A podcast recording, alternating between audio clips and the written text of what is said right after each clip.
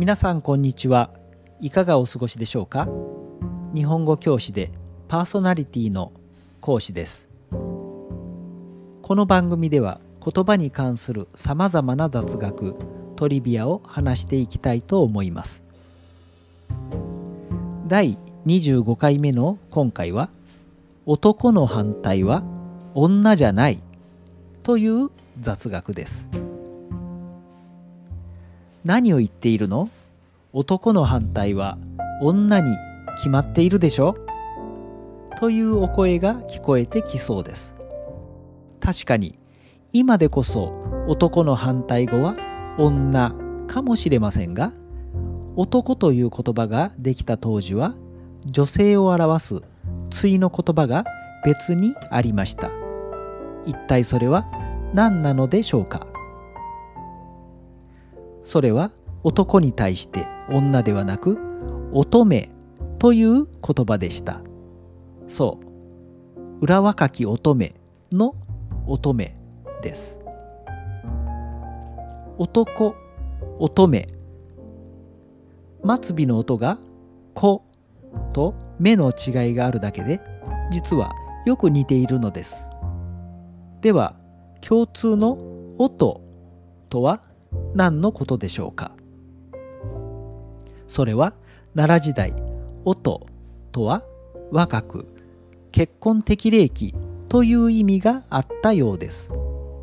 そして音に子または目をつけて男女を使い分けていたそうです。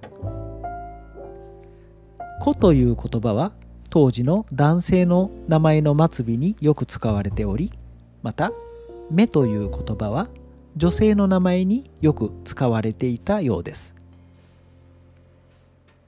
そのようにして男と乙女という言葉が生まれました。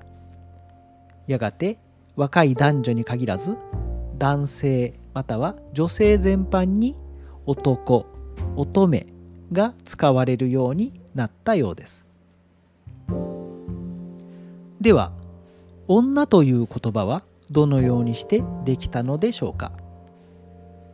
同じく奈良時代少女のことを「おみな」と呼んでいました。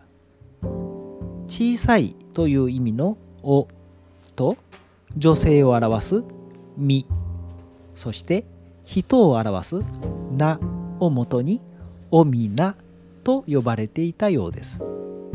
それが平安時代になるともっと呼びやすいようにおみなが女へと変化したそうです。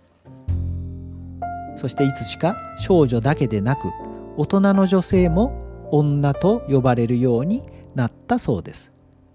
このように女という言葉が女性全般を表すようになったため乙女という言葉は本来の意味の若い女性を表す言葉に戻ったようです。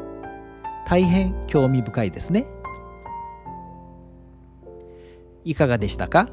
今回は男の反対は女じゃなく乙女だったという雑学についてお話ししました。現代でもいくつになっても乙女のような気持ちでいられる女性は魅力的なのかもしれませんね。それではごきげんよう。さようなら。